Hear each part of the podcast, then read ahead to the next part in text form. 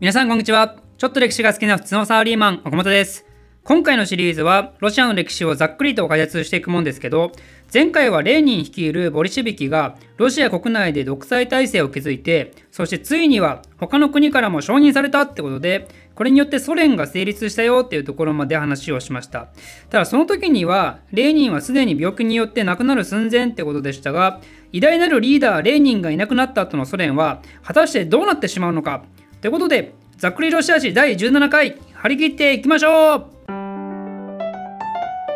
歴史の流れの話をする前にまずソ連っていう国の簡単な説明をしたいと思います。というのも前回の最後に説明した内容は実は少し語弊とあの誤りがあってですねなんでその整理も兼ねて少しこの国の仕組みについて説明します。ソ連っていうのは正式名称ソビエト社会主義共和国連邦連邦っていうのはつまり複数のソビエト社会主義共和国が集まって構成されているってことですね。で、前回最後に登場したのは、ロシア・ソビエト連邦社会主義共和国、ソビエト社会主義共和国連邦の一構成国家です。で1922年のラパロ条約によって認められて成立したのはソ連の方ですね。ロシア・ソビエト連邦社会主義共和国自体はボリシビキの独裁体制が成立した1918年の時点で成立してます。じゃあ1922年に国際承認を受けて成立したソ連って何かっていうとこのロシアのソビエト国家に加えてベラルーシ、ウクライナ、ザカフカースの3つのソビエト国家が加わって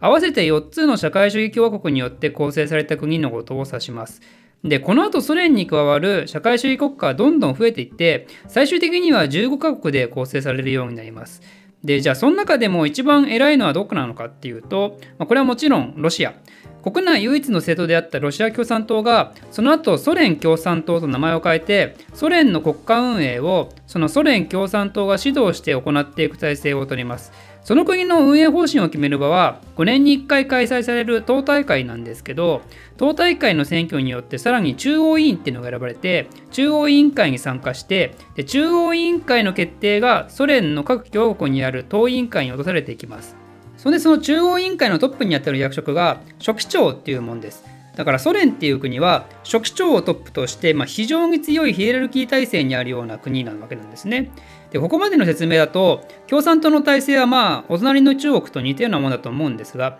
まあ、書記長っていう役職は他の社会主義国家にも伝統的に使われるようになりますよね。中国共産党もトップは総書記だし、ベトナムも書記長だし、北朝鮮のあの朝鮮労働党も第一書記とか総書記とかだしね、なんで書記が偉いのって思われて調べたことある方もいるかもですが、これはソ連の共産党でそういう仕組みができたから、それを踏襲してるわけですよね。じゃあなぜソ連共産党において書記長っていうのが偉いポジションになったのかっていうと、ここには想像通り政治的事情が存在することになり、まさにレーニン死後の権力争いによる結果として生じたものになります。ソ連共産党中央委員会には大きく3つの組織があったんですよ。それは政治局、書記局、組織局。まあ、この名前から見ても分かる通り、まあ、実は最初は政治局が政治運営において一番の責任を担ってたんですが、まあ、それがある時から書記局が逆転してトップに立ってしまいます。その書記局のトップになった男が、この後のソ連の歴史を大きく動かしていくことになるんですね。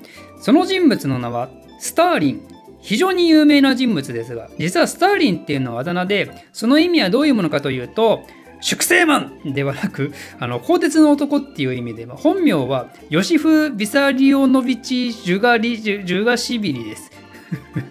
まあ、本名で覚える必要は全くないですが、あのスターリンはもともとジョージア出身の貧しい靴直し職人の子供として生まれたんですが、まあ、小さい頃から本を読みまくる子供で、ジョージア語だけでなくロシア語も堪能だったり、まあ、とても賢かったんですね。で、スターリンが若かりし頃、ジョージア人っていう民族が多民族から虐げられてきた歴史を知って、そこからツアーリズムに対して批判的になって、そして都市の労働運動に参加するようになって、でさらにレーニンの著作も読んで感銘を受けて、社会革命家への転身を決意します。まあ、そんでいろんなところで暴れまくった結果、ついにレーニンの目に留まって、ボリシビキの中でもどんどん頭角を現すようになっていったんですね。そので、レーニンが死ぬ頃には、レーニンの右腕ぐらいの存在感を発揮していて、だからレーニンが死んだ後は、そのままスターリンが後継者として共産党を率いるのかっていうところなんですが、レーニンの右腕がスターリンというなら、左腕に該当する人物、まあ、もう一人の後継者候補がいて、その人は誰かっていうと、前回歴史のゴミ箱発言をして、私の中で物議を醸した男、トロツキーです。このスターリンとトロツキーは単なる共産党の中のトップ争いをしただけでなくてこの先の世界の社会主義革命は果たしてどのように行われていくべきかっていう革命理念の違いによって激しく対立していくようになるんですね。トロツキーが唱えたのは世界革命論っていうものでそれに対してスターリンが訴えたのは一国社会主義論っていうものです。この違いを理解するために、まあ、そもそもマルクス主義の考え方で社会主義革命はどうやって起こるのかっていうのを見てみると社会主義っていうのは資本主義社会からの進化系であると考えられてるんですね。資本主義社会によって社会が高度化していった中で労働者が苦しむっていう矛盾を抱えていってその矛盾の解消のために生み出される社会形態こそが社会主義であると。だから社会主義革命が成し遂げられるには資本主義が発達していないといけないんですよそもそも。それなのにロシアって資本主義社会としては更新的だったわけですよね。古臭い封建システムでいつまでも貴族が偉そうにしてたり能動性がずっと残ってたりでそんで結果的に産業革命が遅れて資本主義社会の発達が遅れていると。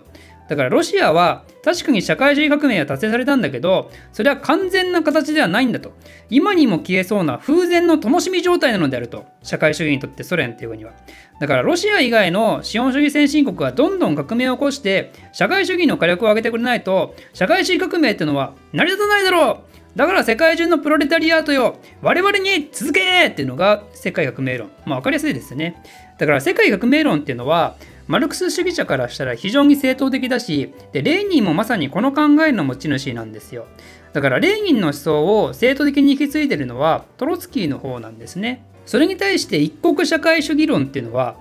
まあね世界革命論の言いたいことはわかるよと。でも現実見ようよ現実を。ハンガリーとかドイツとか革命起こる寸前まで行ったけど失敗したじゃん。だから社会主義の成立は我々ソ連が一カ国で頑張ればいいんだよ。ソ連が完璧な社会主義国家となることで社会主義革命は成し遂げられるんだっていう考え方です。これはね、トロツキーは猛反発するわけですよ。お前は世界革命の理念から逃げてるだけだと。まあ、でも、スターリンは、まあ、その見事な政治的手腕を持って味方を増やしていって、で党内で優位な立場に立っていって、そしてトロツキー派の排除に成功します。前の動画のコメントでもちらほらありましたけど、歴史の大ゴミ箱に蹴ろうと名刺引きを落としたトロツキーは、自分が直後に歴史の上箱に消えてしまうっていう、まあ、なんとも皮肉なお話ですね。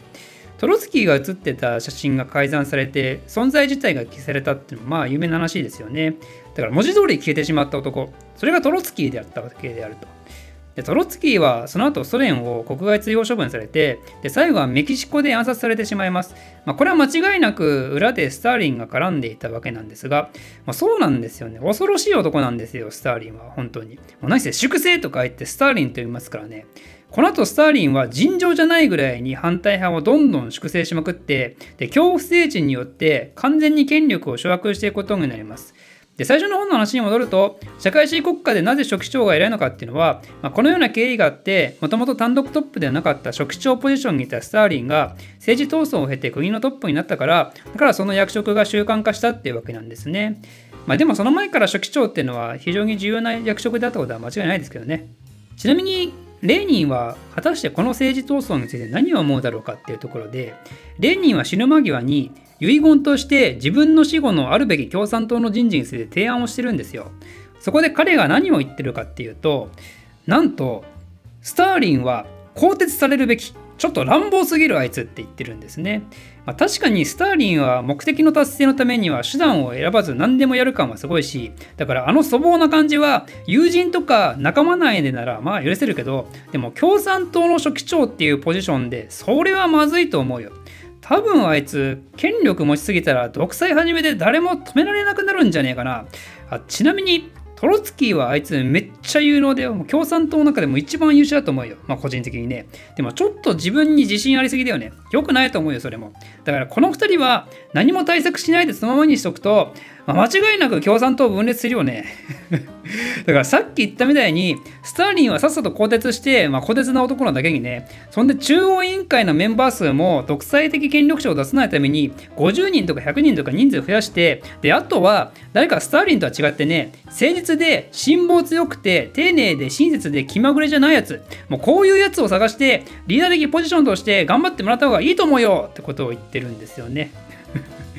うん。すっごくまともですね、例に。暴力革命を訴えた人物とは思えないぐらいしっかりと党の未来を考えてましたね。でも結局レーニンの予想した悪い方向へとソ連は突き進んでしまうってことになりますがこの後のスターリン体制によるソ連果たして何が待ち受けているのかこの続きはまた次回お楽しみに